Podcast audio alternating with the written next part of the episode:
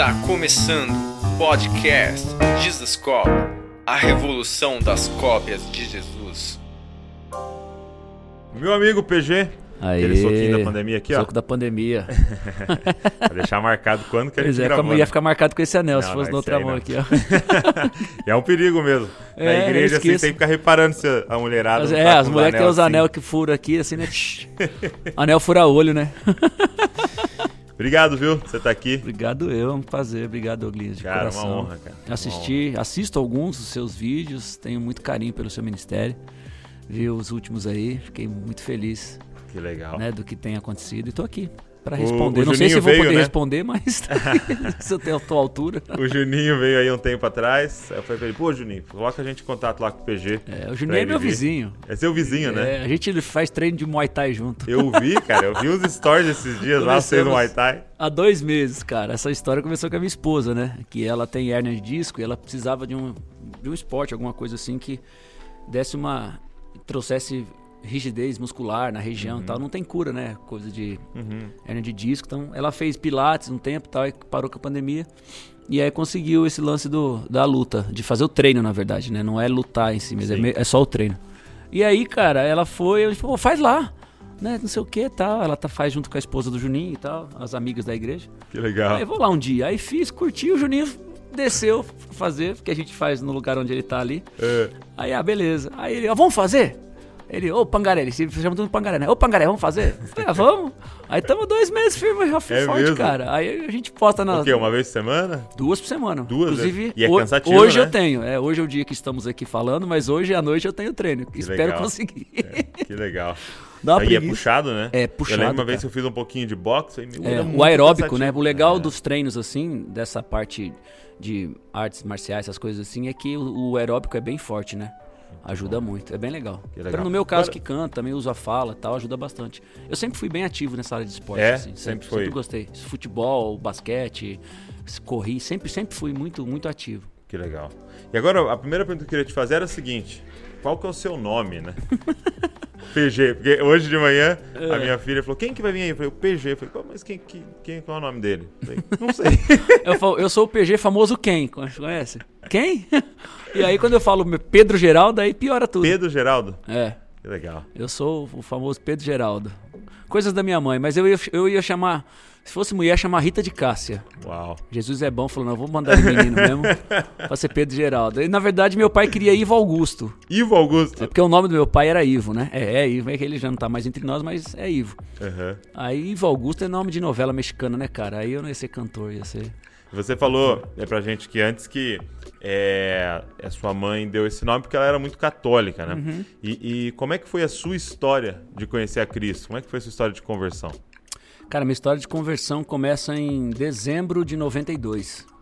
Né? É, Você tava com quantos anos? Eu tava com 16 anos para 17. Eu faço em maio, aniversário em maio, e eu vivi muitos problemas familiares e tal. Muita gente já conhece a minha história, até, claro, mas é sempre bom testemunhar e falar do que Jesus fez na nossa vida.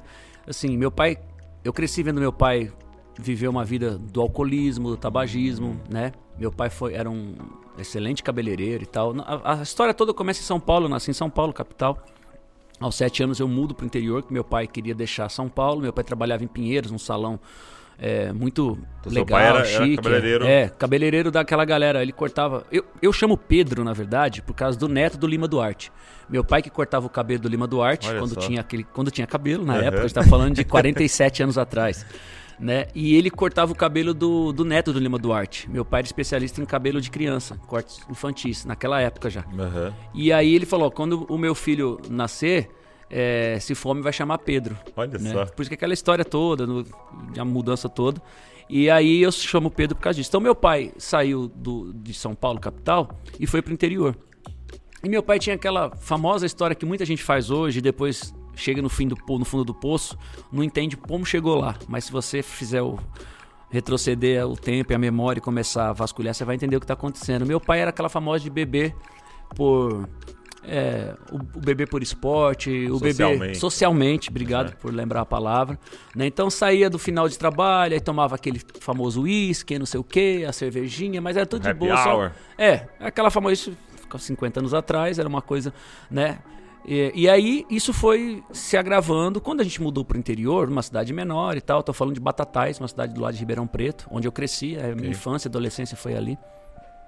Meu pai começou a piorar muito. Então, é, tinha dias que ele saía do trabalho e, por exemplo, vai, a época de hoje, ganhava, por exemplo, dois mil reais num dia cortando cabelo. Ele gastava oh. os dois mil no bar, bebendo, é com jogatina, bilhar, baralho. Ele sempre aí começou a misturar outras coisas. Começou a viciar isso uhum.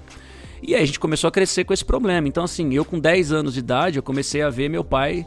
Isso foi, assim, nesses três anos, isso foi se acumulando. Quando eu fiz 10 anos, eu vi meu pai chegar em casa bêbado, batendo na minha mãe, é, pegando faca para ir pro, pro bar para brigar com os amigos por causa de dinheiro, de jogo, essas coisas todas. Então a gente, eu cresci nesse, nesse ambiente conturbado.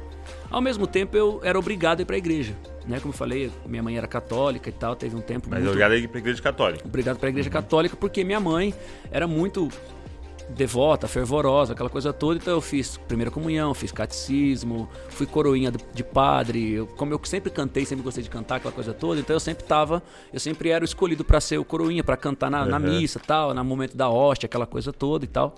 E quando eu fiz 10 anos, eu comecei a ver essa mudança no meu pai. Eu comecei a entender mais a vida, uhum. obviamente, e comecei a ver essa loucura toda. Minha mãe teve que começar a trabalhar, eu com 8 para 9 anos, minha mãe teve que começar a trabalhar de empregada doméstica e de merendeira, né, fazer merenda para as escolas. Porque meu pai começou a gastar essa grana toda, né? E quando eu falo isso, até é legal deixar claro isso pra galera, eu não falo isso com raiva, com ódio do meu pai hoje, eu falo com um sentimento de tristeza sim, e de saudade, sim. porque ele não tá mais entre a gente, né? Uhum. Já ele faleceu, já tem 30 anos, agora esse ano vai fazer 30 anos que ele faleceu. Ele tinha 50 anos quando ele faleceu. Meu Deus. E eu tinha acabado de fazer 15. Você tinha 15? É, eu tinha Uau. acabado. Ele faleceu em junho e eu faço em maio. Mas contando a história para tentar encurtar aqui, é, apesar de ser um podcast, né? A gente tá Sem encurtar não, pode contar pra gente aí. É, eu comecei a ter que trabalhar, cara. Então, assim, um, acho que abril ou março, antes de eu fazer 11 anos, eu comecei a trabalhar de garçom para poder ajudar em casa. Né? Então, com 11 anos foi meu primeiro trabalho. Eu nunca mais parei. Eu trabalho há 35 anos. Então, assim, é, foi interessante, foi bom por um lado, mas foi ruim por outro, porque Sim. eu acabei tendo que somar uma responsabilidade que eu não estava preparado, não no sentido de trabalhar. O trabalho para mim foi muito bom, sim, me sim. dignificou dentro daquilo que eu entendo. Hoje eu sou formado em algumas situações da minha vida, do meu caráter, e eu agradeço muito a essa responsabilidade. Sim. Mas acontece que eu tive uma responsabilidade de, de é. pai na casa. E você é roubado eu sou filho mais velho. infância, né? Exatamente. Então, quando eu conheci isso tudo, eu comecei a conhecer pessoas muito mais velhas que eu. Então, eu comecei a andar com pessoas de 19, 20 anos. Isso para uma criança de 11 é muita diferença nessa fase de idade. A gente fala hoje, pessoa de 30 para 40, a gente não tem essa diferença. Sim, mas sim, você claro. fala de 11 para 20, é uma diferença muito grande. Então, nisso eu comecei a envolver com essas pessoas. Comecei, naquela época eu tinha muito problema com gangue existia muito isso, né? É mesmo? Gangue, é, interior de São Paulo, essas coisas de briga, de, de bairro e tal. Então eu comecei a me envolver com essa galera, aí eu conheci a bebida. E tudo que eu vi em casa, hum. meu pai chegar em casa, bater na minha mãe, algumas vezes, ou várias vezes, eu tive que entrar na frente apanhar para não ver minha mãe apanhando, sabe? Trancava minha mãe no banheiro, assim. E o, o mais louco de tudo era que no dia seguinte, quando ele tava sóbrio, cara, era o melhor homem do mundo, velho. Meu Deus. Era uma coisa assim impressionante. Eu sempre Como falo. Como é que fica a cabeça, né? É, da eu, criança. Eu falo assim, eu lembro, o que eu falei, eu lembro com, com, com saudosismo, mas ao mesmo tempo com essa tristeza. Mas isso não me, não me machuca mais há muitos anos. Mas uhum. assim, ele no outro dia de manhã, cara, ele ia pro, pro, pro, pro trabalho. E aí, na hora do almoço, ele voltava com doce. Eu nunca me esqueço. Eu sou fã daqueles doces de abóbora de, de boteco, uhum. aqueles, bar, aqueles né, os é. podrão com Coca-Cola. Adorava aquilo. E ele trazia um daquele todo dia, cara. Assim, ele fazia as, as loucuras sabia o que fazia, muitas vezes não, tava, não sabia como foi o, o âmbito da situação, mas sabia. E aí ele vinha com alguma coisa para querer agradar uhum. e tal e tudo mais e pedia perdão. E a gente entendia, via que existia assim uma verdade no que ele falava, óbvio. Mas o lance do vício, cara, é o que a gente fala, o vício, o, o, o pecado quando ele começa a viciar você, quando ele faz com que você. Porque pecador todos nós somos. Nós uhum. vivemos, nascemos em pecado. O salmista Sim. diz isso, mas a gente precisa lutar contra ele. Por isso que o nosso espírito tem que estar fortalecido. Quando a gente não tem o espírito fortalecido, a gente vive essa vida. Onde o né? pecado vira nossa. Nós somos escravos do pecado que nos vicia no pecado. Esse é o grande problema. O que o pecado quer, o que o inimigo, o diabo quer, é viciar a gente no pecado. O problema é que você é um pecador. Quando você assume que é um pecador, você assume que você precisa de mudança. Né? E a gente não vivia isso. O que eu falei, a gente vivia uma vida religiosa, mas muito é, na base da, do autoritarismo, da imposição, vem de família, não sei o quê, aquela coisa toda. Uhum. Tá, minha mãe não era nem para casar, minha mãe estava pronta para ser freira.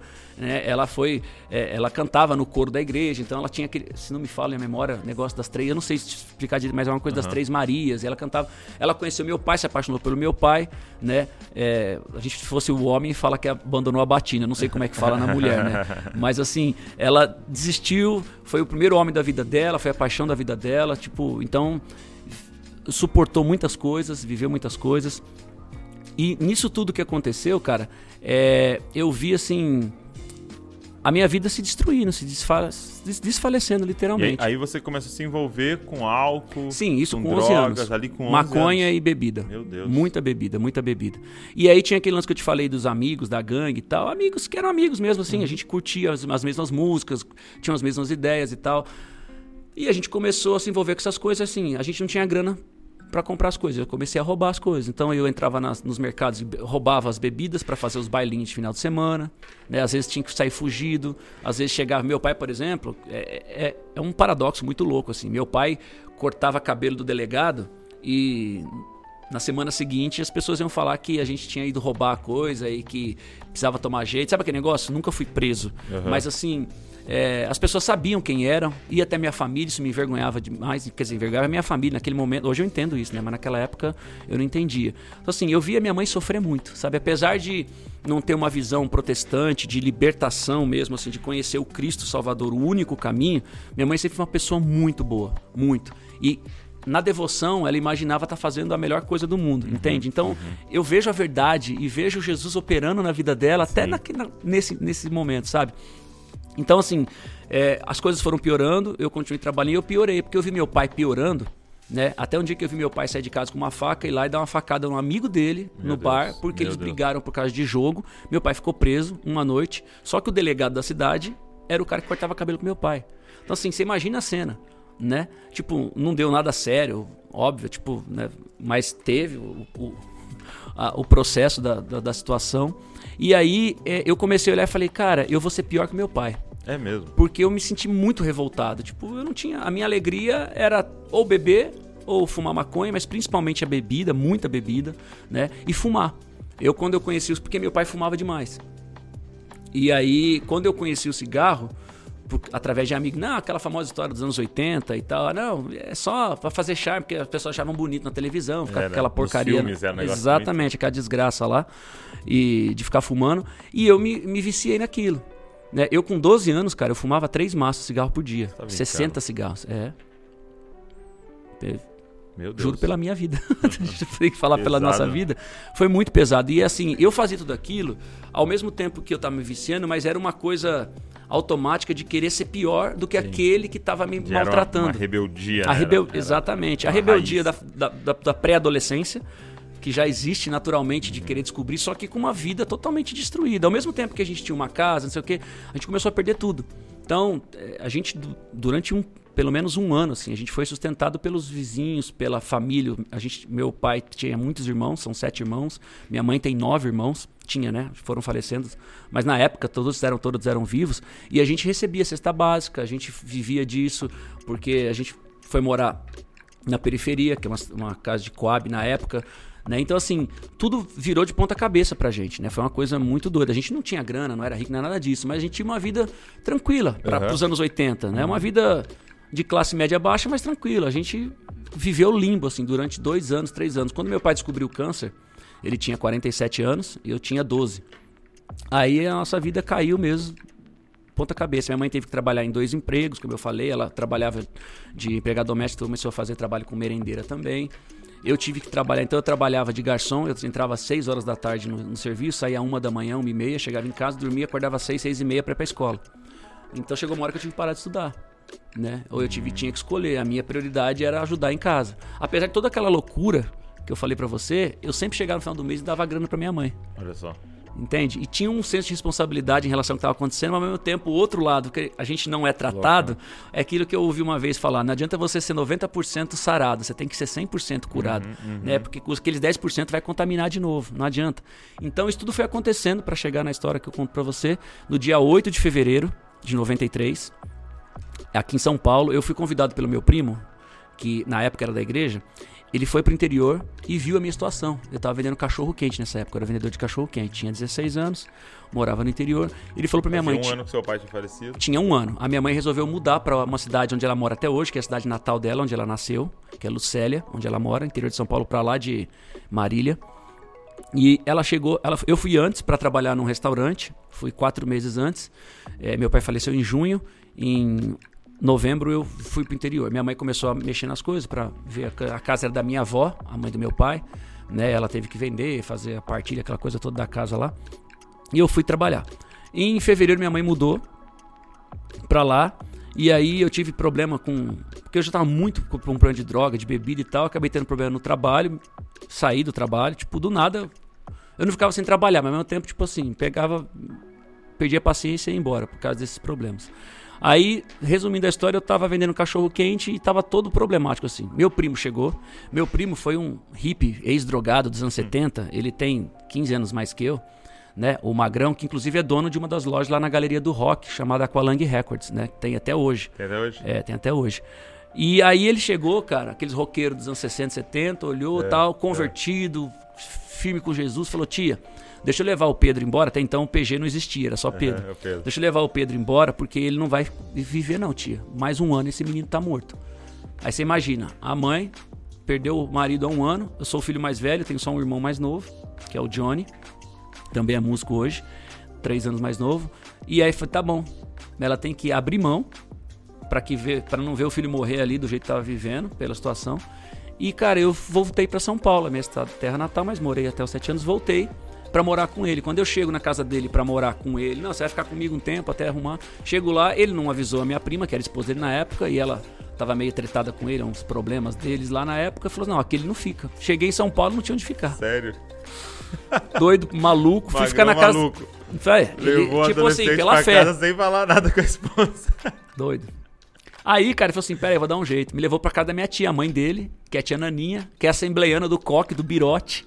E eu maluco fumando na casa dela, desrespeitando ela, fazendo de propósito, porque eu, eu tinha pavor de crente, eu odiava crente, eu achava ridículo, aquela coisa toda, esses caras tudo E doido. você já, já tinha uma inclinação pro rock e tal assim? Sempre, Sempre. sempre. Aque- Aquela galera que falou que você curtia as mesmas músicas, era uma galera que Sim, curtia sim. rock. É, e eu tal. cresci ouvindo sertanejo raiz, né? Ah, Porque, é?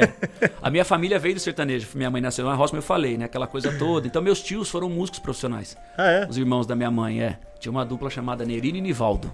Se você entrar na internet, você vai achar. Pode colocar no Spotify aí ou no, no Apple Music lá que você vai encontrar. Nerino e Nivaldo. Eles Que tinham legal. vários CDs, acho que só tem um.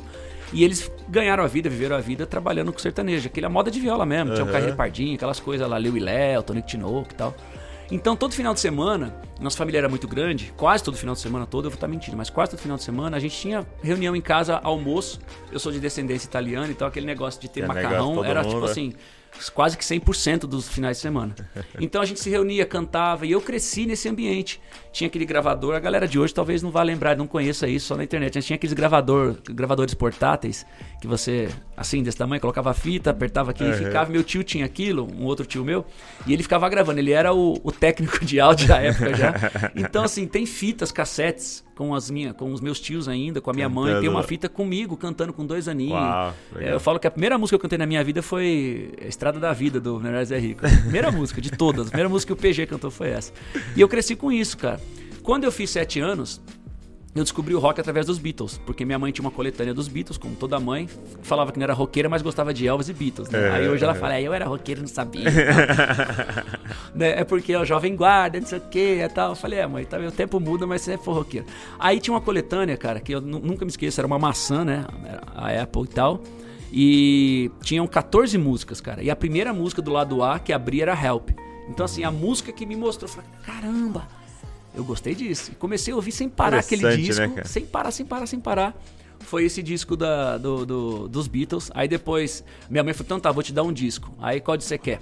Aí o primeiro disco que eu fui e comprei foi o LED 4, Led Zeppelin 4 na época. Eu tô falando de rock Uhum, fora da igreja uhum. porque eu não era cristão Sim, também, lógico, independente disso.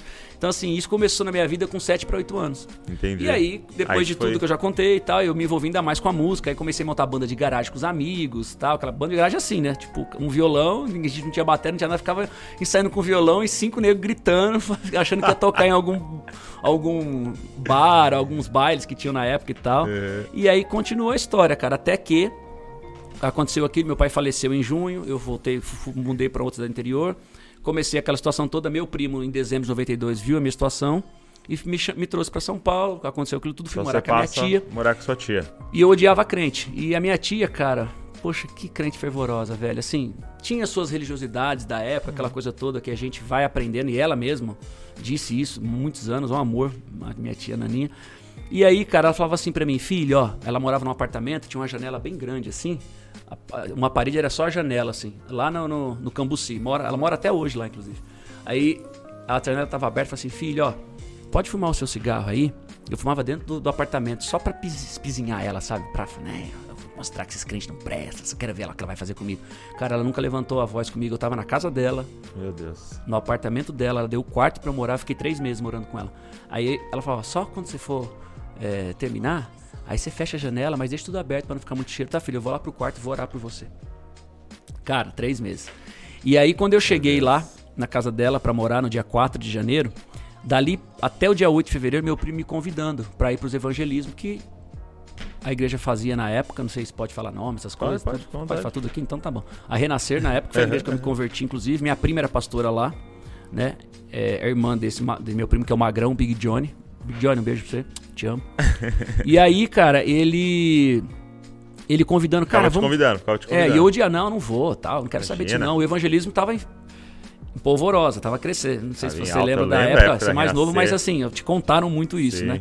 É, era, tava, era o auge, tava crescendo demais aquele negócio, os crentes doidos, fazendo reunião de segunda, tinha as reuniões do Ademar, inclusive, lá na, na Liberdade também. Tava crescendo, o tio Cássio já tinha Cássio. começado, né? Mas ainda, ainda tinha os projetos do tio Cássio, um monte de coisa. E aí, cara, ele me chama, não, não gosto, pá, não sei o que. Até que um dia ele teve uma estratégia e falou, mano, vai ter um show, vai ter umas bandas. Mas não falou nada que era igreja. Falou, ah, vai ter um, um local, vai ter umas bandas. Eu sempre gostei muito de blues, né? E o Kadosh na época ia tocar. E o Kadosh tinha aquele lance meio soul, mas tinha o lance Aham. blues, né? Aquele. Só Jesus. Não, Kadosh eu adorava, adoro até hoje. Sou. É, aí, cara, ele falou assim: vamos lá ver o som. Eu falei, pô, mano, igreja. Não, não é igreja tal. Ele deu uma um festival. miguelada. É. Porque na época a Renascer não tinha placa de igreja. Era É aquele mesmo? galpão lá que tinha na Lins. Era só o espaço. Aquela placa. Depois, naquela época não tinha placa de igreja nenhuma ali. Uau. Era só o espaço. E aí, cara, eu falei, tá bom. Quando eu cheguei lá, parou, o ônibus parava na frente ali. Aí quando eu olhei, cara, eu falei, mano, já vi aquelas camisetas que o brother Simeão fazia, Jesus te ama, lembra com a bandeira dos Estados Unidos, aquele negócio. Eu falei, mano, coisa de crente, velho. Eu vou embora, eu com cigarro. Cheguei com cigarro na boca, querendo fazer média e tal. Aí meu primo, pô, por favor, tal. Aí, em respeito a ele, cheguei, entrei. Falou, não, vamos, vem. Falei, vou embora, não vou. Falou, cara, por favor, tamo aqui, vem ouvir um som, não tem nada a ver. Tá bom. Cara, quando eu entro, a primeira coisa que eu vejo é essa pessoa com a camiseta Jesus te ama, me deu um abraço. Falou, cara, posso te dar um abraço? Jesus te ama. Depois que meu pai morreu, cara, eu nunca tinha abraçado ninguém, nunca mais tinha chorado na minha vida. Tá eu, não, eu não chorei no velório do meu pai. Eu fiquei com tanto desgosto, raiva, ódio, aquela coisa toda que. aquele sentimento misto de, de- do pecador, sabe? Que não se arrependeu, aquela dor de, poxa, poderia ter falado alguma coisa que não falei. Aquilo que a gente já conhece, que as pessoas deixam de fazer quando tem que fazer e depois vivem com remorso. Isso é uma das piores coisas que tem. Não viva no remorso. Seja de verdade, fala a verdade, cumpra a verdade, você que tá vendo isso agora. E aí, cara, é, eu entrei e aquilo me chocou. Falei, caramba, bicho, tá bom. Aí fiquei e começou. E o Katz Barnett, o, o G3 abriu, na época ainda, eles estavam com o primeiro CD. Foi o tinha- G3 que Foi o abriu? G3, eles nem, nem tinham o segundo CD ainda, nada é tão novo, eles estavam... o- o- era o Manga já sozinho, mas assim, tinha a, a- a primeira formação Quem, quem quase que era o, o vocalista? Era o Manga. O Manga. É, mas o Túlio não tava mais, né? Porque o Túlio ficou um tempão assim, a gente acha que tinha acabado de sair o Túlio. Foi já em fevereiro de 93. Aí entrou o Simeon, aí eu vim da falei pro meu primo, mano, esse cara não é crente, velho. Na boa, esse cara é drogado. Porque no dia que eu fui, mano, ele tava tocando, ele cantou extra extra e ele deu uma pirueta no, no, no palco do coisa com a guitarra, mano. Ele levantou e falei, mano, esse cara tá drogado, não é possível. falei, esse cara aí pode ser crente assim, mano? E eu achando que, tipo, os caras. Aí beleza, aí começou a palavra ministração, aquela famosa história de quando você conhece Jesus, você se Cara, 10% que você abre da sua vida é lindo que Jesus vem, entra naquilo lá e ele começa a enraigar. A mesma coisa do pecado, mano. Se você deixar é. 10% do pecado, ele também vai entrar ali e vai destruir você. Você deu 10% de chance para Jesus, velho, ele foi entrando na sua vida assim. Aí eu começava, 5 mil pessoas. Naquela época, Tinha Lins, 5 mil pessoas? Na, a Lins, toda segunda-feira era aquilo, 4, 5 mil pessoas. Não tinha dia de ter 2 mil pessoas. Quem conhece a história sabe, o Juninho teve aqui, talvez ele pudesse até confirmar isso pra você com mais propriedade, porque ele fez parte ali como uhum. membro daquela história. E parecia que só tinha eu, cara. Sério? Na época, o Estevão pregando ainda como pastor. E, cara, começou a falar algo assim, muito, muito, muito impactante. E eu lembro, assim, até hoje, sabe? Tipo, é, venha como está. A mensagem o era essa. O Senhor, o Senhor te quer. Meu Deus. Venha como estás, entendeu? E eu, tanto que um, um dos textos que eu mais amo, cara, que eu mais amo na Bíblia, é João quando ele fala para aquela mulher adúltera, que Jesus fala para a mulher, sabe onde estão os seus acusadores? Uhum. É, não tem mais ninguém, então eu não te condeno também. No João capítulo 8, verso 11, se não me fala, é. me fala a memória. E aí ele falou assim, ó, eu também não estou te condenando. Levanta, mas ó, vai não peques mais. Sabe? Jesus não condena você, ele condena o pecado. Sim. Por isso que ele diz, ó, eu não estou te condenando, mas eu estou te dando um alerta porque esse alerta é para tua vida futura. Vai, não peques mais. E naquele momento, cara, foi algo assim, depois da minha conversão, eu comecei a ler. Quando eu li esse versículo, ele marcou a minha história. Porque naquele momento foi aquilo que eu ouvi. Entende? Aí parecia que tudo. Sabe aquele negócio igual o filme? Você vê, some tudo, fica só você assim parado? Sei o pregador. Fui eu o pregador. E aí, no meio do caminho, o Kadosh estava se preparando já para tocar. E aquela história que tem muito na igreja, a música começa a fazer um fundo, e aí eles tocaram o filho pródigo e começaram a tocar o, o, o, refrão de Filho Pródigo. Então a música da minha conversão, que marcou a minha história, marcou a minha vida, e eu sempre vou lembrar dessa canção Como é do é ministério. Vendo o pai alegre chorou. Ah, sim, sim. Vendo o pai alegre voltou. É o contrário, mas tudo bem. O seu filho voltou de novo para o lar do pai. Nossa, Cara, eu foi. olhei aquilo e falei, caramba, bicho, eu comecei a chorar. Eu comecei a pensar comigo, falar comigo, falei, cara, eu, eu não sou assim. Eu sou o tal do durão, tá ligado? Eu não choro. É. Bom, dali pra frente eu sou o mais chorão. Na minha casa quem chora sou eu. Qualquer coisa eu tô chorando. Eu tô com meu começo a orar, eu tô chorando. Eu me desprendo na presença de Deus, sabe? Então, tudo aconteceu ali no dia 8 de fevereiro de 93. Cara. Fez incrível. 28 anos agora esse ano. E aquele dia você entrega a sua vida. É... E para com tudo, cara. Cheguei em casa, tudo. eu peguei, eu tinha, eu lembro disso, nessa época eu queria fumar Malboro. É, eu pagava caro pra fumar aquela desgraça lá, aquele demônio lá. Pra, não, gastava o dinheiro do meu trampo. Beleza, eu falei, não, vou chegar em casa, aquele lado. Você tá naquele primeiro amor, aí o demoninho vem, não, vai lá, pega tal. Cara, eu tava com o maço novinho. Eu abri o maço. Quando eu tirei aquele o fio e tirei o plastiquinho que eu abri, que eu senti o cheiro do cigarro, eu tive que jogar fora e fui pro banheiro. Me deu ânsia. Você tá brincando. Eu não conseguia. Eu não Uau. conseguia, eu não conseguia. Foi uma libertação Nunca mais, instantânea. nunca mais, cara. A, o cheiro da bebida, o cheiro da vodka, do uísque. Você, não, você nunca mais bebeu, você nunca mais fumou, você nunca mais usou drogas. Nunca mais, cara. Nunca mais. Nunca mais. Que incrível. Que incrível. Um milagre, assim. né? É, foi uma... Porque, uma cara, libertação era, era, instantânea. Era a minha vida. É, então, que eu falo para as pessoas, existem pessoas que buscam, precisam do tratamento, é uma coisa mais. Sim, sim, existem uns são processo, outros que acontecem. É, mas a forma que eu vivia, o jeito que eu estava vivendo e eu creio, cara, Deus tem um propósito na nossa vida, em todas as vidas. Nós não estamos aqui apenas de passagem só para marcar um, um, um, tempo aqui. A gente tem uma promessa, um propósito, não só para a gente, mas para que a gente possa abençoar e mostrar Cristo para outras pessoas. Então, o, o, meu tratar foi tão instantâneo, cara. Deus me tratou de uma forma tão instantânea para que essa história, para que esses, essas, esses causos né, uhum. verdadeiros, verídicos, virassem um testemunho da minha vida para que outras pessoas entendessem. Eu já fui é, assim, já ouvi dezenas de testemunhos através da minha vida, da conversão, do que Jesus fez na minha vida, o que só Jesus pode fazer. Outras pessoas entenderam quem era Jesus, porque logo em seguida eu comecei a estudar, entrei na igreja, ficava todo dia na igreja, cara. Então, eu, eu queria te perguntar isso. É, a partir daí, como é que foi o processo de você se envolver, né? É, é, é de forma ativa nisso, né? Como é que foi esse processo de você se envolver com a música dentro da igreja e tudo? Eu já gostava de música. Uhum. Então eu tinha as bandas de garagem, aquela coisa toda. Quando eu fui pra igreja, meu primo tocava, ele tinha uma ele banda. Tocava? É. Teve aquele festival gospel, é, da imprensa gospel, que era. Acho que foi a primeira rádio São Paulo gospel e tal, que era na época da Nascer e tal. E tocava essas músicas diferentes e tal. E eles fizeram um festival, meu primo ficou em segundo lugar no festival. Tá até nesse disco e tal. Chama Imprensa Gospel. Eu não sei o, o dial lá, que tem até o dial, o número do, do, do rádio lá. E chamava Big John e os Caçadores de Almas Perdidas. Olha esse nome. Muito legal. É, meu Big primo é- Jones e É, os caçadores Big John. de É que, eu- almas é, que eu- ele, o nome dele é Dionísio. Mano, era um avivamento, assim, uma- evangelístico é absurdo, Muito, né? muito. E meu primo sempre foi prog, assim. Gostava de bandas progressivas. Mas progressivo de verdade. Não esse progressivo que os caras ficam tocando 50 mil notas por segundo.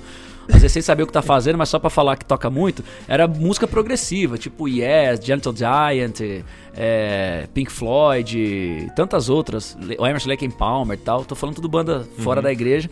E assim, e ele trouxe isso. Então, Big John, os Caçadores de Almas Perdidas, aquele nome meio Caramba. exótico, aquela coisa toda e tal. E a música que- ele no festival, cara, eu lembro até hoje. Até falei pra ele esses dias atrás, sei lá, uns três meses atrás, que eu queria regravar essa canção. Ele falou, mano, pode regravar, cara. Era muito simples, mas falar assim, ó. Agora eu amo só Jesus.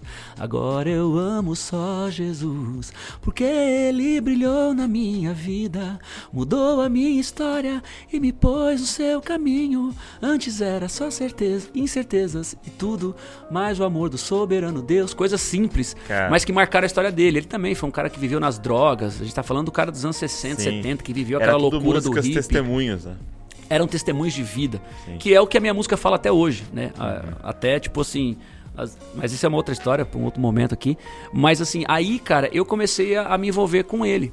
Ele tava indo pra igreja e tinha tudo aquilo. Todas as bandas das igrejas tocavam todo final de semana em algum evangelismo que as igrejas faziam, né? Na época, Renascer, mas várias bandas, várias igrejas começaram a fazer isso.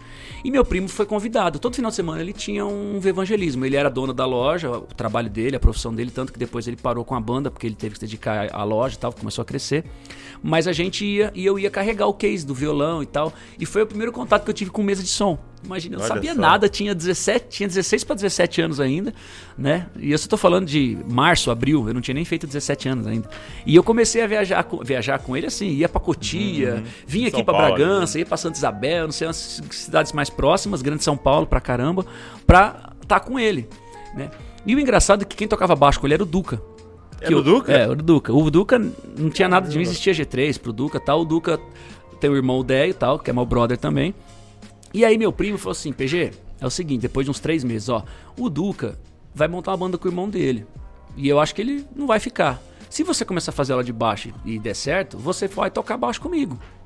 Aí eu já tocava violão, tinha feito aula de violão naquela história anterior. Eu comecei a fazer aula de violão com 8 anos e tal. Aí parei pra jogar futebol, que é uma outra história aqui que eu não contei.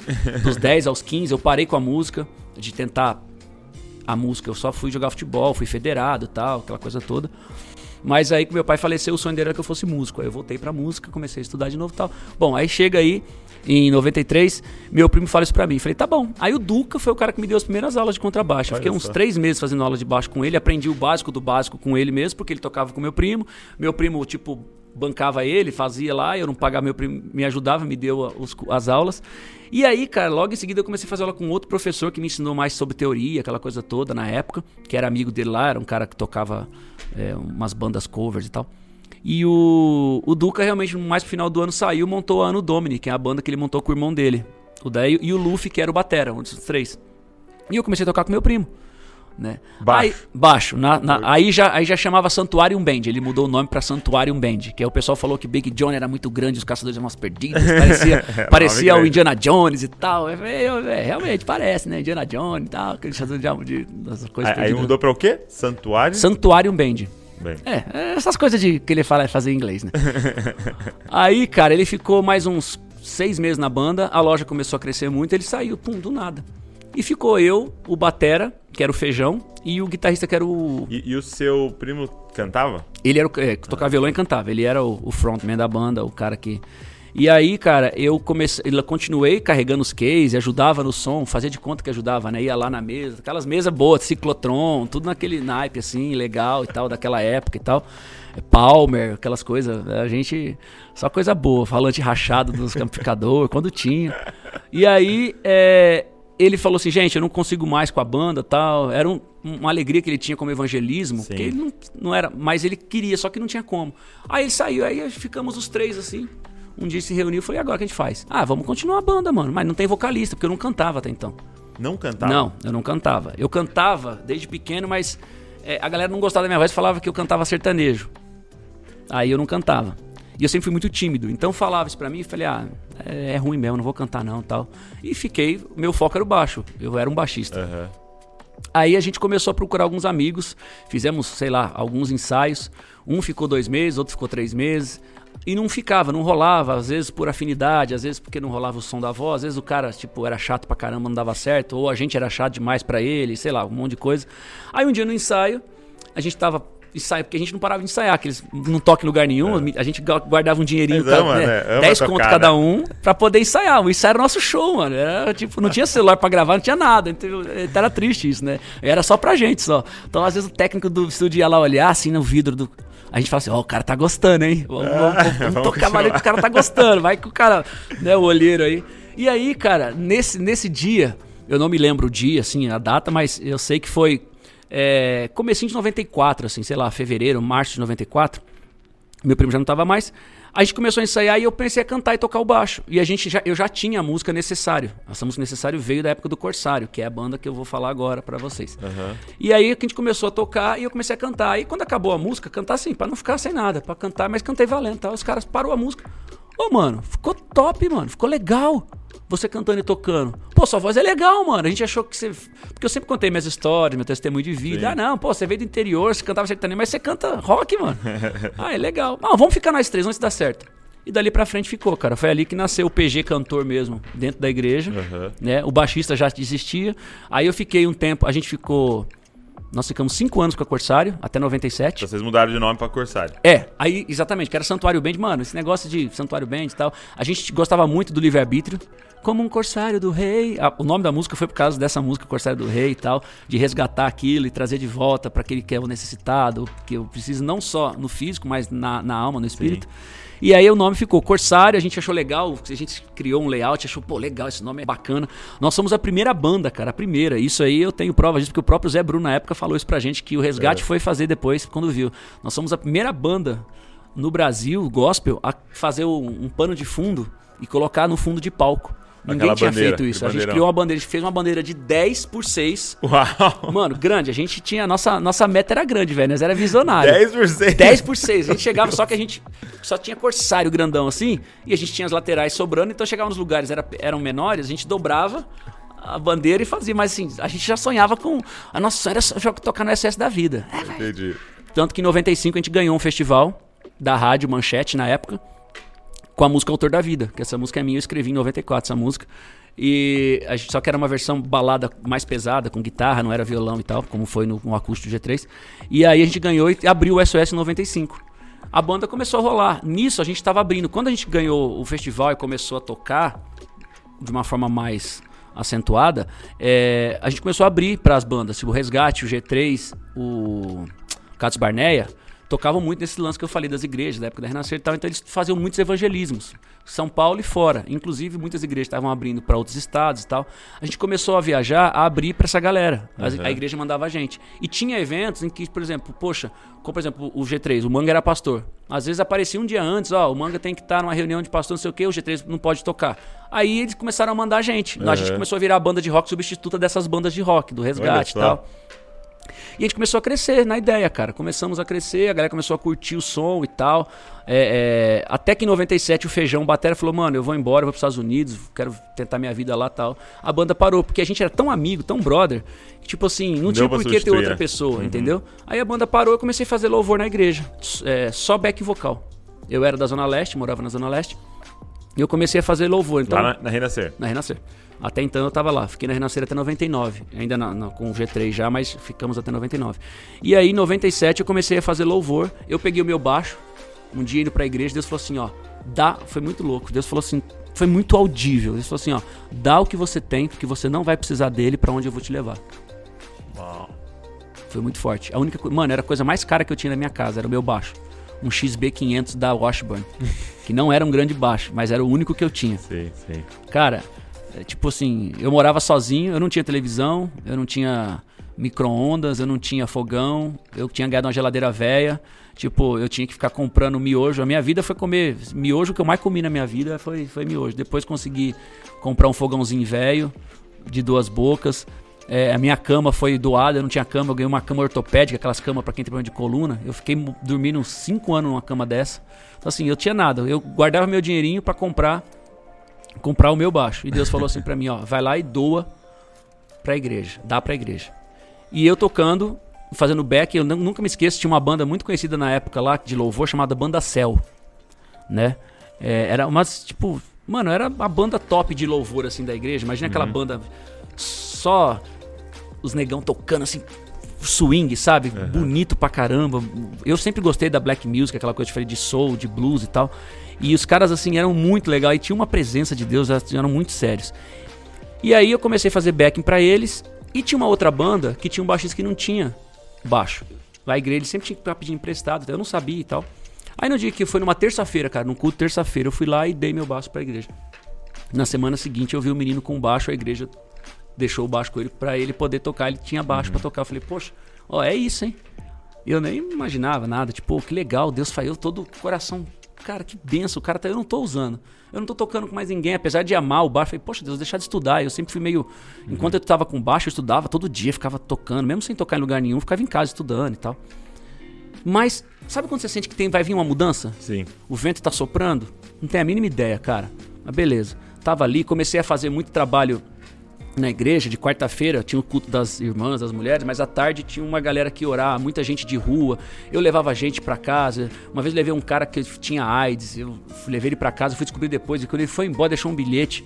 Falou assim: Ó, me perdoa, roubou meu relógio na minha casa. Eu morava na Vila, na, na Vila Prudente. Falou: ó, me perdoa, tive que levar o seu relógio para pagar minha dívida com a droga no, no, no no bairro, não sei o que, barará, barará. Deixou um bilhete de desculpa. Mano, eu nunca me esqueço, presta atenção. Eu tinha, eu tinha. Ó, meu copo era aquele copo do McDonald's. Eu não tinha copo. Meu copo era aquele copo do McDonald's, do, de tomar de plástico. Aquele, não, aquele de plástico transparente. Na ah, época sim, era aqueles sim. top.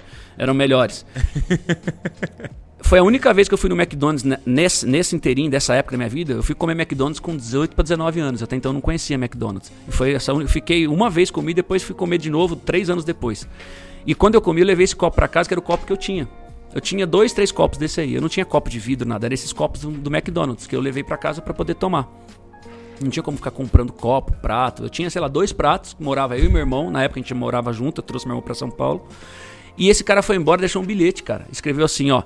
É, eu, eu tive que levar, desculpa, eu tive que levar o seu relógio. Mano, tipo, o único reloginho que eu tinha, velho. Tipo sei lá, custava 100 conto na época, e levar o seu relógio para fazer a dívida, e eu tomei num copo do, daquele McDonald's, não beba nele porque eu tenho AIDS. Mano. E aí?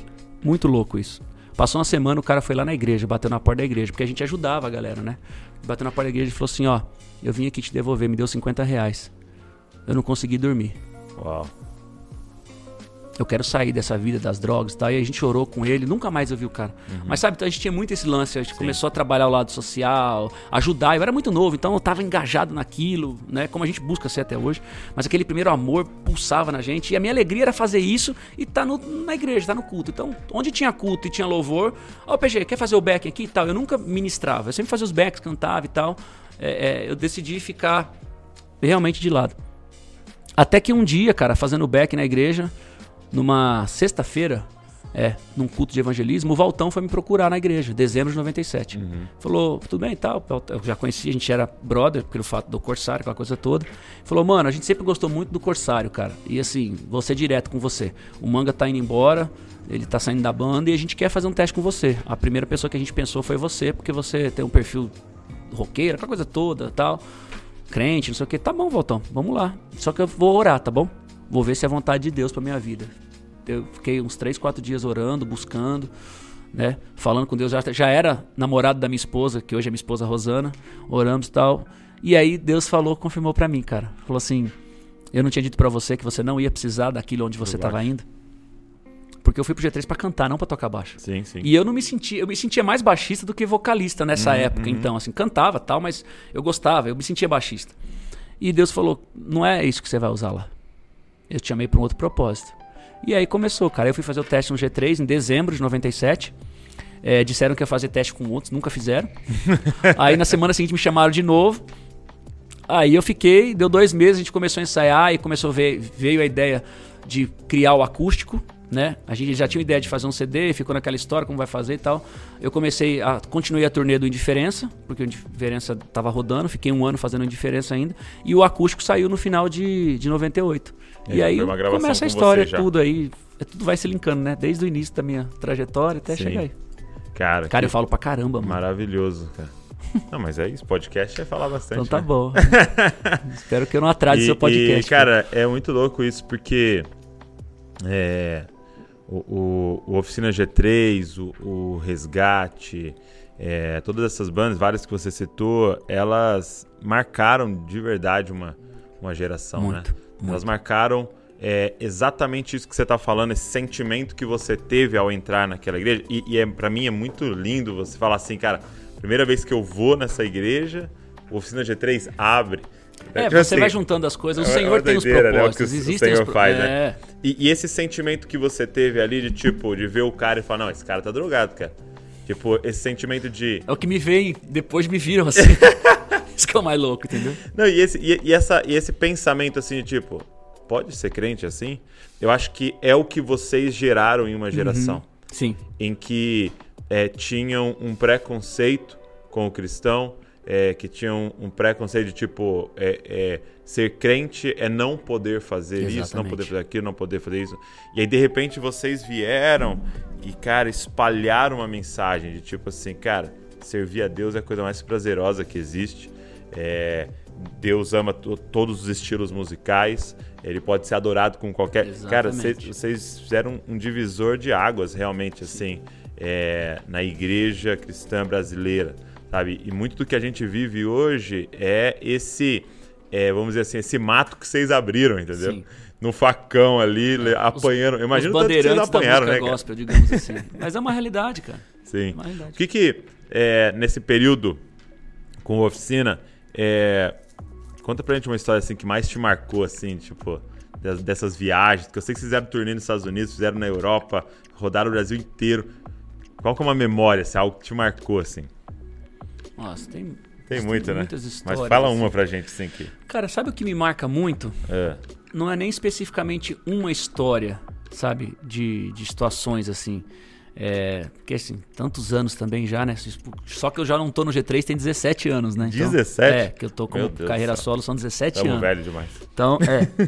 Você tá novo. O Juninho que tá velho. O Ele, Juninho ele tá dorme velho. no formal, viu? Não dorme no Juninho, não, que o Juninho já passou de 70. O Juninho você vai ver só. Cara, mas assim, o que mais me chocava, no bom sentido da palavra, era a gente. Todo show, cara, a gente tinha uma preocupação. Eu falo tinha porque na época eu sei que a gente tem até hoje. Eu tenho, sei que o Juninho tem isso como líder do G3 e tal.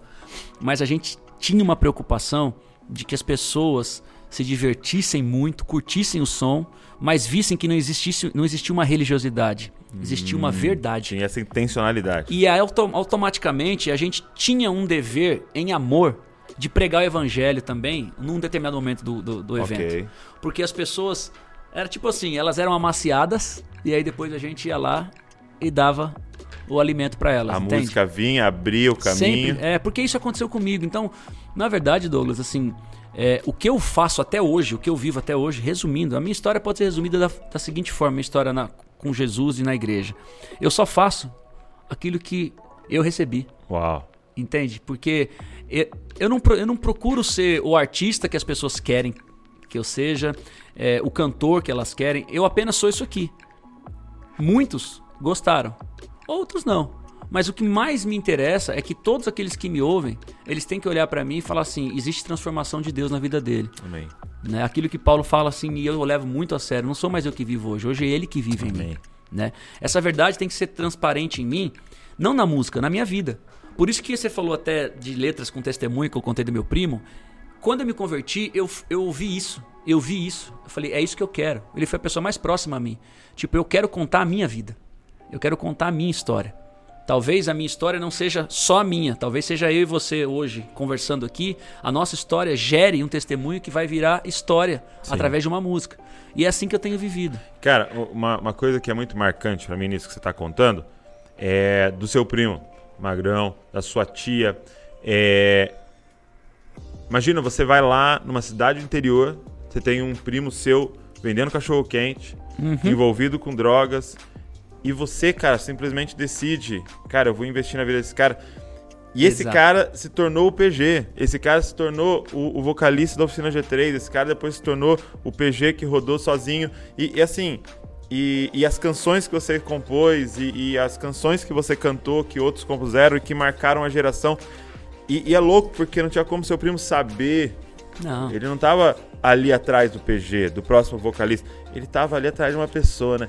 Cara, e, e sabe, isso acho que tem que nos incentivar, sabe? Você, responde, você já respondeu algo que você mesmo tá falando, perguntando aí, cara. Ele não foi atrás de um artista. Não foi, Foi atrás de uma vida. De uma vida, Primeiro cara. que era meu primo, claro, pela situação familiar, isso Lógico, toca aham. primeiramente. Mas dentro disso, olhar o que já viveu e falar assim: existe uma solução pra ele, deixa eu ajudar. Entende? Então, porque, porque eu fico pensando, sabe? Por isso que é- Deus usa a gente. É. Então é tão importante a pessoa ver, tipo assim, Deus pode fazer? Pode, mas olha só, Deus queria, através do meu primo, fazer algo na minha vida, mas usou a vida do meu primo. Às Porque, vezes porque a, a galera às vezes pensa assim, imagina é, o dia que o PG chegar diante do Senhor e você poder ser apresentado fiel Uhum. e falar, cara, olha, essas pessoas que, que entregaram a vida para Jesus por causa do trabalho, Sim. por causa daquilo que vocês fizeram e, e fazem. É, mas imagina o Magrão chegando diante do Senhor. Exato. Entendeu? É, é, porque tá na conta dele também. Tá, tá. Tá na conta da sua tia também. Tá. Tá na conta, entendeu? Dessas pessoas Galardão. que discipulou esse galardão. Então, é, eu acho que incentivar a galera a pensar, cara, eu não sei quem é aquele cara que tá vendendo pipoca ali Uhum. e que às vezes tá envolvido com as drogas, ou aquele cara do farol, ou aquele menino que, pô, da igreja vai e volta, ou aquela moça é, tal. A gente não sabe o que, que Deus pode fazer Exato. aquela pessoa, né? Porque olhando pra sua vida, 11 anos se envolver com drogas e tal, é, cara, era, é um caminho de morte. Sim. Era o cara que não ia passar dos 25 ali. Não, com entendeu? certeza. E falar, cara, é, é, alguém se importou, Sim. nem falou com a esposa e quis levar pra casa. Exatamente. É. E aí é o que você falou. E aí a vida depois é simplesmente devolver, né? Simplesmente repetir com os outros o que um dia fizeram com você, né? Porque só tem pra dar aquilo que você recebeu, né? Você recebeu. Entendeu? Agora, é, como é que começou essa parada do compor? Tá. Porque Só isso é uma coisa per- muito Perdão legal. se Pode- eu não, não finalizei, pra, É. senão fica. Mas assim, o G3 pra mim nesse sentido era isso, os shows. Entendi. Os O que mais te eventos. marcou, né? Que eu tinha te perguntado. É, é, os eventos me marcavam. Porque todo dia que a gente tocava, tinha uma galera, às vezes uma multidão, às vezes mais de 50 pessoas que levantavam as mãos, às vezes pessoas que vinham chorando, sabe? É, é, pedir perdão pra Deus, pessoas que a gente tinha contato, cartas que a gente recebia, porque na época não existia e-mail, a gente tá falando aí Era de as cartas. 22 anos atrás, muitas cartas que a gente recebia no escritório, o Ivan recebia, de pessoas parabenizando e tal, mas muitas pessoas, cara, falando que entregaram sua vida pra Jesus, que estavam fortes. E sabe o que é mais lindo hoje? Eu entrei no G3 97, então a gente tá falando aí de 24 anos atrás, quase 25 anos. Hoje eu encontro inúmeros pastores que dizem assim pra mim, cara. É, isso o Juninho, talvez, acho que ele até acho que ele falou alguma coisa sobre isso aqui, não, não tenho certeza, mas Não, acho que não, acho que não. Não? É. Cara, eu sou pastor hoje porque um dia eu me converti ouvindo você e aceitando Jesus através do teu testemunho de vida e do teu testemunho Uau, como uau. cristão. A gente não é melhor que ele. Imagina. Pelo contrário, é o que você falou. Talvez ele fosse aquele cara, o pipoqueiro, o vendedor de cachorro quente como eu era, o servente de pedreiro. E tinha um chamado, mas o pecado tinha Destruído ali. destruído a vida dele. Então, assim, a gente olha hoje e vê uma os geração frutos, né? Hoje são os frutos. os frutos. A gente vê uma geração de pessoas que tem às vezes a mesma idade que eu, às vezes até um pouco mais velho que eu, eu tenho 45. E assim, a gente olha para as pessoas e vê assim, caramba, como valeu a pena. Mas mesmo que não tivesse valido a pena pelos outros, já valeria a pena por aquilo que Deus fez na minha vida. Sim, sim. Entende? Porque é a salvação individual, a mudança individual. Mas através da minha salvação e da minha mudança, Deus abre caminhos para que as outras pessoas entendam, conheçam. E quando você olha isso, fala assim: isso é o fruto. Sim. Isso é o fruto que você deixa. E a verdade, sabe o que é mais lindo? Que a gente hoje está aqui falando de Jesus. Né? A gente não está aqui falando de pessoas, discutindo sobre seres humanos, brigando com outra pessoa. A gente tem discordâncias inúmeras, cada um. Na família, a esposa e o marido não concordam com um monte de coisa. Só que a gente vive em unidade que a gente se ama e entende o ponto fraco e forte de cada um. E a gente soma isso e tira aquilo, tenta tirar o máximo que não um presta cabeça, pra né? ficar cada vez melhor. E ele é o cabeça, sempre vai ser.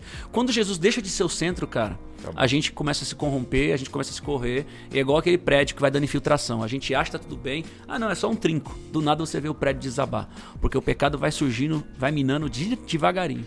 Então, quando você vê uma situação como essa, e finalizo agora essa resposta, você olhar inúmeras vezes, posso dizer milhares quase, pelos anos todos que a gente viveu ali no G3, depois eu com a carreira solo. Uhum. Você olhar e ver uma multidão de pessoas e olhar hoje e ver tantos. Cara, é, são muitos testemunhos. Com o Instagram hoje, o que eu recebo no DM de pessoas, irmão.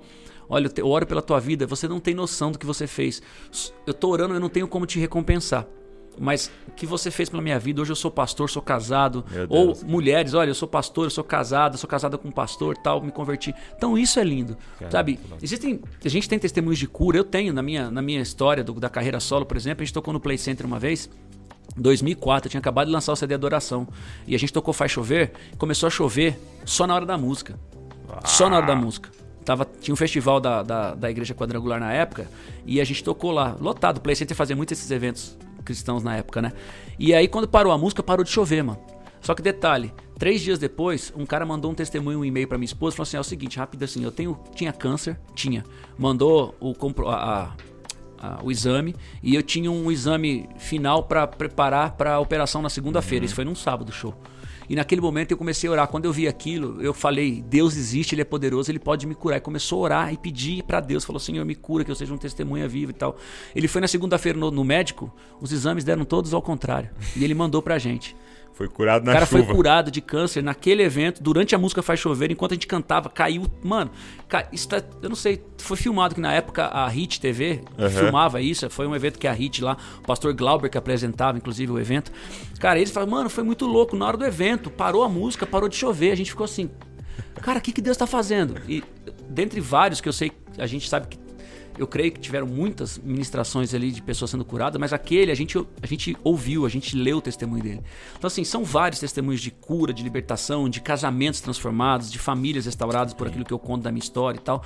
Mas o, o, o principal é essa base, ver pessoas aceitando a Jesus em, em eventos que a gente às vezes vai para mais um show. Sim. A gente está cansado, tal. Por isso que a gente nunca pode levar um evento como mais um. Por mais que você esteja cansado, o seu físico está acabado, um monte de coisa, mas sempre algo novo para alguém que talvez seja a última vez. Né? Então, só respondendo essa, esse momento aí. E, e como é que era para você, antes a gente falar da composição, como é que era para você lidar, ou até para vocês, né? É, lidar com a proporção que ganhou. Porque, porque assim, é, o Oficina G3 tal, é, é um, um dos, dos, das bandas que, cara, é, é, tiveram uma, uma projeção nacional, né? Tipo, fora da igreja se conhecia a Oficina G3, Sim. né? É, ela é, era respeitado entre o, o meio rock, é, até mesmo fora da igreja, né? Então, pela, pela, sua qualidade, a qualidade das músicas e tal. Então, como é que foi para vocês lidar com essa, essa questão da fama mesmo, da, é, da expansão que houve do nome de vocês e, e tudo? Douglas, assim, a gente nunca se preocupou com isso, cara. É. De verdade. Enquanto eu estive na banda, não posso falar depois. Sim, sim. Porque, mas pelo que eu vejo do Juninho e tudo, a gente é muito amigo. Né? Eu e o Juninho, a gente é muito próximo mesmo. Do, do G3 ali, é o que eu sou mais próximo até hoje. E assim, é... a gente nunca pensou em fazer sucesso, cara.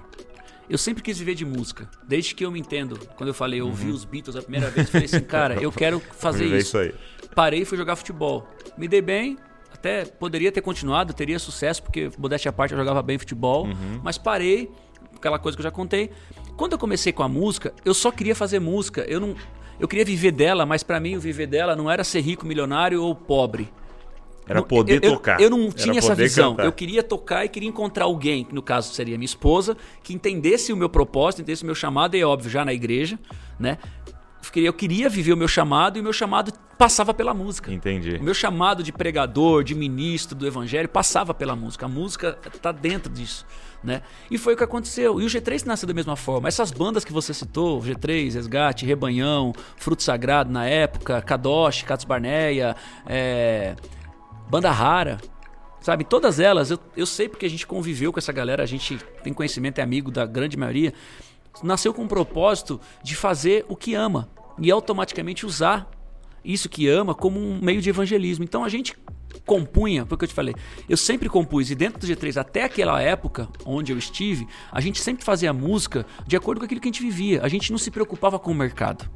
A gente não se deixava levar pelo mercado. Então não tinha uma pressão por trás de, de ter que dar certo, de Em um determinado de... tempo teve uma pressão, não de pressão, mas quando a gente foi para MK, por exemplo, e a gente lançou o, o Tempo, é, a gente sabia que tinha dado uma guinada no Oficina G3. Existia Sim. uma nova história, porque a Gospel Records foi uma gravadora que desbravou, talvez a maior que tenha desbravado esse tipo de som, que levou esses, essa, essa multiforme graça de Deus. É. De, ela, ela tinha rap também, né? Tinha tudo. tudo é, né? a gente tinha lá o Didi Alpite que estourou, é, tinha verdade. o Resgate, o Frutos, bandas que não eram nem de São Paulo, mas que uhum. estavam lá. Tinha rap, tinha o FO, né?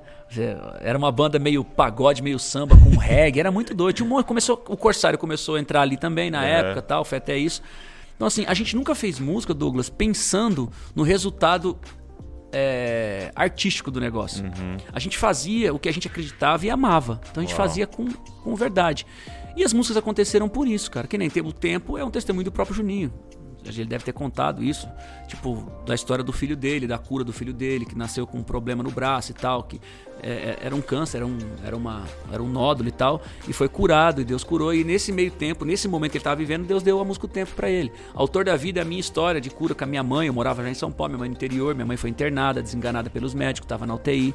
Falou que ela não passava do, do, dia seguinte. E naquela madrugada Deus me deu essa canção. Foi a primeira música que eu escrevi como cristão. Então, assim, Uau. é uma coisa simples, mas é verdadeira, sabe? Existe uma poesia não, é, isso, verdadeira. Isso é nítida, né? É nítida nas músicas. Te escolhi, eu escrevi essa música depois que meu sogro foi assassinado. Meu sogro foi assassinado na porta de casa com Meu seis Deus. tiros. Na porta de casa de manhã e três dias depois eu tinha um show para fazer em Natal, no Rio Grande do Norte. A banda, a gente, eu enterrei meu sogro na quarta, na quinta a banda viajou e eu fui na sexta. Cheguei lá no hotel e escrevi a música que te escolhi.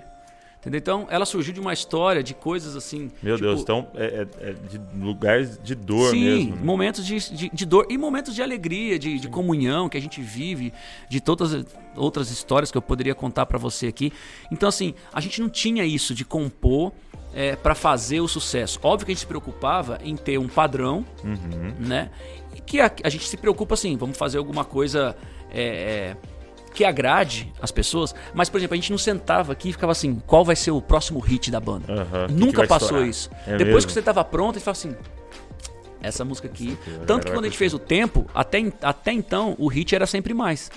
O tempo não existia. O tempo foi a última música que entrou no CD. Uhum. Ela não existia. E tanto que depois ela virou o nome do CD.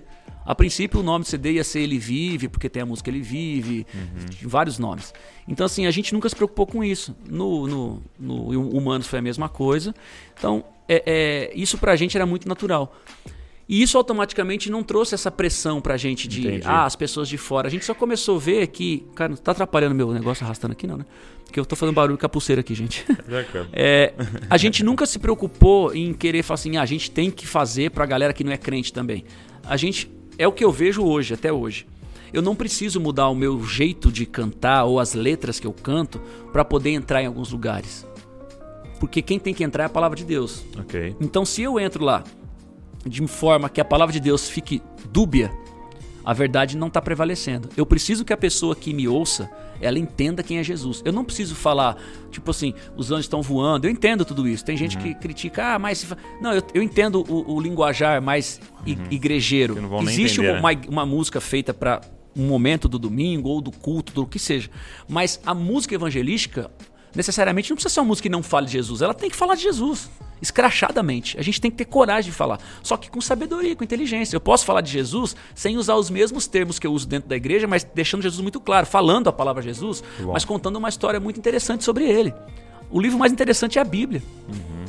Então, assim, por que, que a gente tem que esconder Jesus? Então, a gente nunca tentou esconder Jesus nas composições. E as coisas foram surgindo, cara. As pessoas de fora começaram a ver a gente Primeiro pela qualidade das músicas, não tem nem o que se discutir como músicos dos meninos da banda, o nosso trampo, a qualidade sonora, e as letras começaram a, a alcançar pessoas, pessoas que estavam lá fora, que entendi, começaram a entender, falou, poxa, eu tô zoado. E hoje estão firmes na igreja também. Olha Deus, muito bom.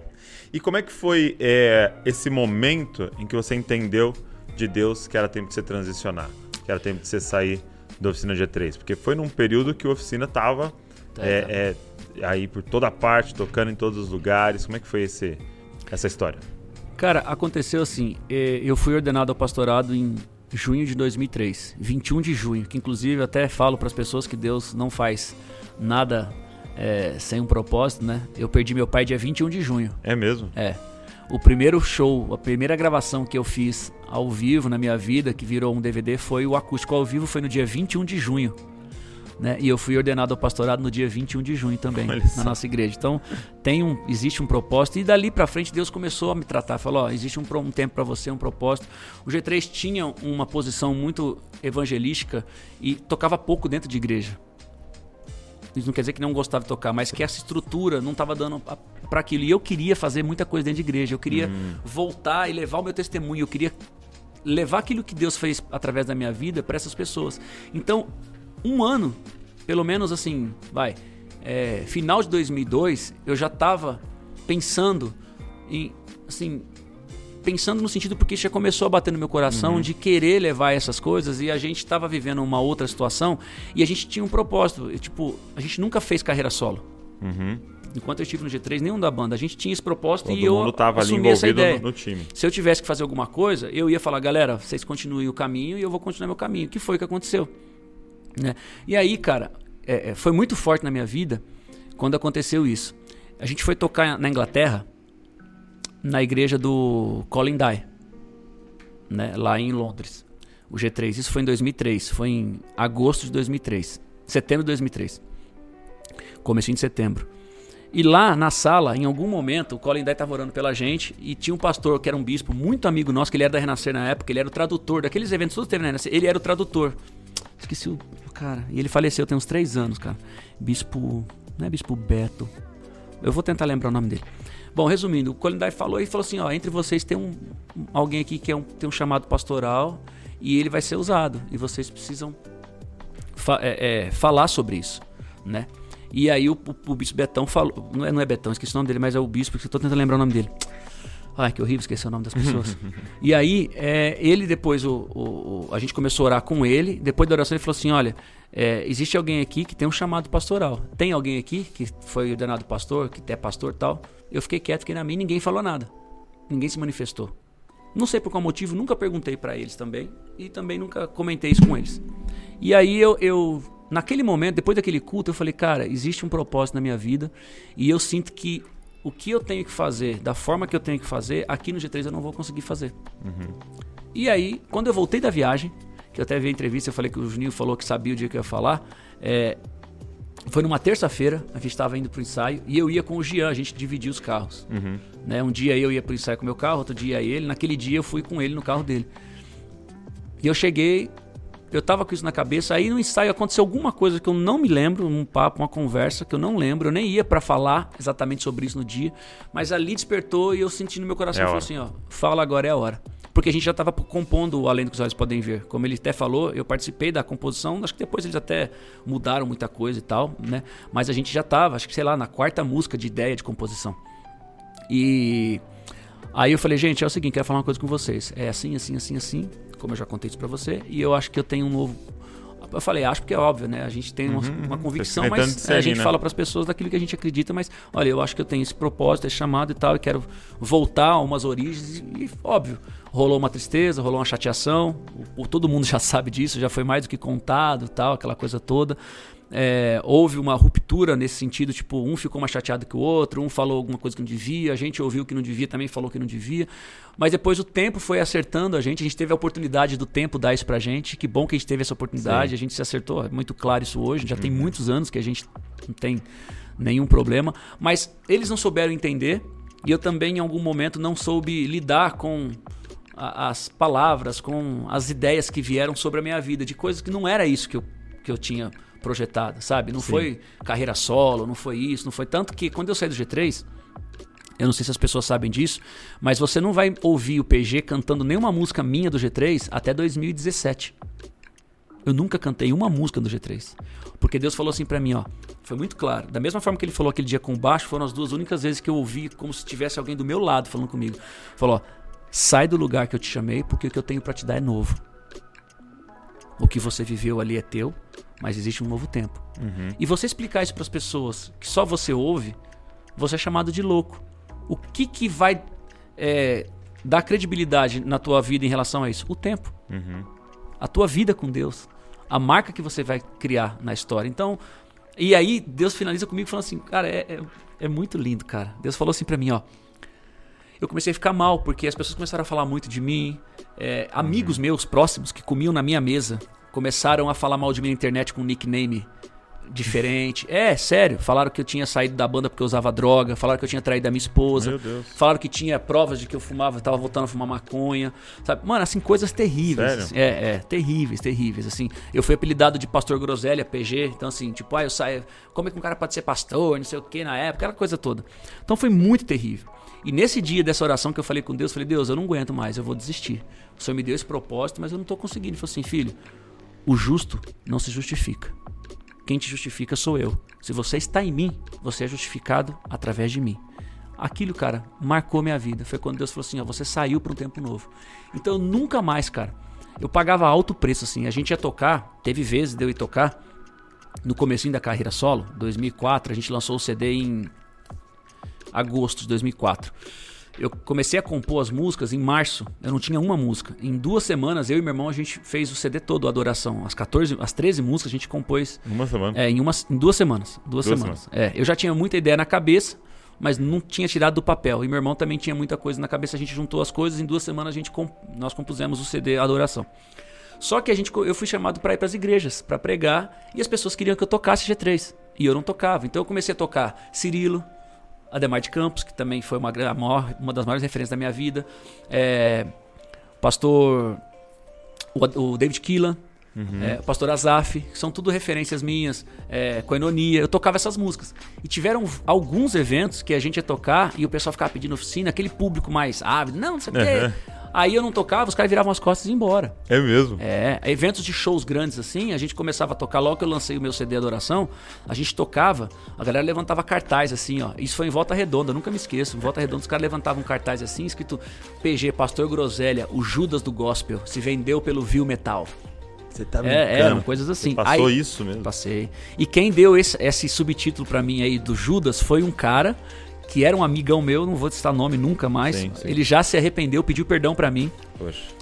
pediu perdão pessoalmente, depois de muitos anos. Passaram-se quase 15 anos para pedir perdão, mas ele veio, pediu perdão, se arrependeu. Mas ele foi esse cara que lá ele era intitulado como Brother Zé na internet e ele criou toda essa, ele criou todos esses nomes na época do Orkut que tinha essas coisas e a galera do fã, ah, os fãs da oficina, muitos que não tinham porque era muita gente nova também que não tinha o acesso, então, ah, acredito no primeiro que fala. E começou a criar essa história. E aí o tempo foi mostrando quem eu era, o que eu saí pra fazer e qual o, o preço que eu paguei pra poder chegar onde eu cheguei, estar onde eu estou, porque Deus me manteve. Não foi por minha força, porque eu já tinha desistido. Entendeu? Como eu falei, no comecinho eu já cheguei, Deus, eu não- é- é- era uma batalha, era uma luta espiritual, era uma guerra, cara, era impressionante assim. Então, é, a- a- o sair do G3 pra mim, para algumas pessoas talvez dê a conotação de que pô, saiu para fazer uma carreira. Foi muito difícil, muito. Eu perdi tudo que eu tinha, Douglas, tudo. Eu tinha guardado uma graninha da época do G3 que a gente conseguiu para comprar um apartamento. Eu perdi todo esse dinheiro. Perdi todo. Assim, emprestei pra gente que não me devolveu. Entrei num, num financiamento de uma casa que deu errado, perdi todo o dinheiro nela. Perdi a casa, tive que sair da casa. A gente ficou grávido. Eu falo, eu e minha esposa, nós ficamos grávidos em 2006 da Radassa. E a gente tava morando numa casa que eu tinha que sair. Eu investi todo o dinheiro nela. O cara tomou a casa de mim e eu não tinha pra onde ir. Eu não tinha mil reais pra dar de entrada. Mil reais pra dar de entrada em casa nenhuma. É uma outra história, outro milagre que eu preciso contar pra você que Deus fez na minha vida. Mas assim, foi muito difícil pra mim. As a galera acha que, tipo, tudo. Ah, não, foi muito difícil. E eu falava, Deus, mas por quê? Ele falou assim, porque o propósito que eu tenho é com você. Não é o PG que foi de G3. O que você fez ali foi uma história. Agora eu vou começar uma nova história com você.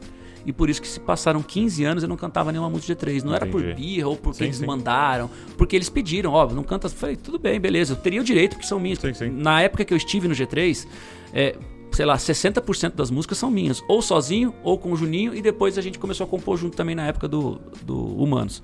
Mas assim, tá bom. Isso aí. E Deus construiu a história. Hoje eu sou lembrado como o PG que foi do G3, isso é. Não Uhum. tem como. E eu fico muito feliz por isso, eu, eu não, não nego essa minha história, eu faço questão de mostrar que eu tive essa história, porque ela é muito forte na minha vida. Mas hoje eu sou o PG PG. Sim. As pessoas não me conhecem como o ex-oficina G3, me conhecem como PG. Entende? Eu não fiquei vivendo na sombra de algo, eu não saí pra falar assim, tá vendo? Ó, ele saiu, mas ele continua sendo o ex. Não. Uhum. Eu saí, continuo sendo o PG que foi do G3, mas hoje eu sou o PG. Sim. Eu marquei a minha história, minha carreira. Porque eu sou bom? Não. Porque eu tenho talento? Sim, tenho talento, porque Deus me escolheu. Eu tenho talento. Você tem o talento, Uhum. eu tenho talento, mas eu só tô aqui porque Deus é quem fez isso na minha vida. Por, por causa Amém. dele. É o propósito dele na minha vida, a força dele. Amém. Ele me capacitou, eu só sou a ferramenta. Glória a Deus. Cara, muito, muito bonita sua história. Muito inspiradora. Amém. E que pessoas possam sair daqui inspiradas, cara, em viver o seu chamado. É o que eu mais quero. é, se derramarem aí no que Deus chamou, seja música, seja pregação, seja mercado de trabalho, seja justiça social, seja o que for, que elas tenham a coragem de fazer o que Deus está mandando, obedecê-lo em todo o tempo. Obrigado, viu? Obrigado, por esse tempo aqui. Mano, a vida nosso- vale a pena, cara. Vale, vale muito. O que as pessoas precisam entender é que a vida vale a pena. Ela é mais importante que qualquer carreira. Amém. O dia que eu entendi isso com Jesus, a minha vida vale a pena, cara. Eu não sei qual é o propósito, eu não sei qual é o chamado profissional e tal, mas a vida vale a pena. Ela vale mais do que o mundo inteiro, Glória a Deus. né? Quando a gente entende isso, a gente entende que a nossa vida tem um propósito em Deus. Então a gente só faz aquilo que Deus pede pra gente fazer. É fácil? É muito difícil, cara. É muito difícil. Muito. A gente tropeça no caminho, a gente sangra, a gente chora pra caramba, mas a gente não desiste porque Pra onde eu irei se só ele tem a palavra de vida eterna? Parece clichê, mas é a realidade. Quando a gente entende a Bíblia, ela se torna clichê pra gente, pras pessoas, porque as pessoas acham que a gente só fala disso, ah, é, é meio palavra é, de promessa, É. mas é o que a gente vive, cara. A gente vive a Bíblia, entendeu? É, é só nela. A vida foi feita para que a gente possa existir nele. Né? Nós estamos aqui por causa dele. Sim. Até uma música nova que eu fiz que vai sair agora em maio, CD novo, e ela fala isso, fala: "Tu és o ar que eu respiro, tudo em mim aponta para você. Glória És o ar que eu respiro, deu a sua vida para que eu pudesse viver." É simples, mas é o que eu tô vivendo. Numa época como essa, né, que a gente começa a ter muito mais medo da morte, muitas pessoas inclusive, e é- a morte é real, só que muitas pessoas não se atentavam para isso. E hoje as pessoas estão vendo que a morte ela é real para todo ser humano, não existe um que não vá passar por ela né? Mesmo que seja no arrebatamento. Se você for arrebatado, opa, legal, mas esse, esse- tempo aqui pra você vai morrer, essa história pra você vai morrer. E se você morrer sem a presença de Cristo, cara, toda a vida que você teve aqui, na verdade, ela não foi vivida. Ela foi empurrada, Sim. né? Porque a vida de verdade existe quando a gente sabe o propósito maior, que é o final, que é a vida eterna. O propósito maior não é o que a gente faz aqui. O propósito maior é o que a gente vai viver na eternidade, mas Amém. ele começa aqui, Glória a Deus. né? Com a dignidade que Deus coloca na nossa vida, com o caráter que ele coloca em nós. Glória a Deus. Olha, você que tá aí, vou deixar todas as redes sociais aqui do PG, até para você pegar já essas músicas novas, esses projetos novos, para você não perder nada. Eu vou deixar na descrição aqui do podcast ou do YouTube aqui para vocês. Meu amigo, muito obrigado. Mano, obrigado de Deus coração. abençoe demais. O anel, o anel, é nóis. Foi uma honra estar aqui, viu? Tamo Coração, juntos. Obrigado. Obrigado você que assistiu, que ouviu. E não se esqueça, você é uma cópia de Jesus. Valeu. É.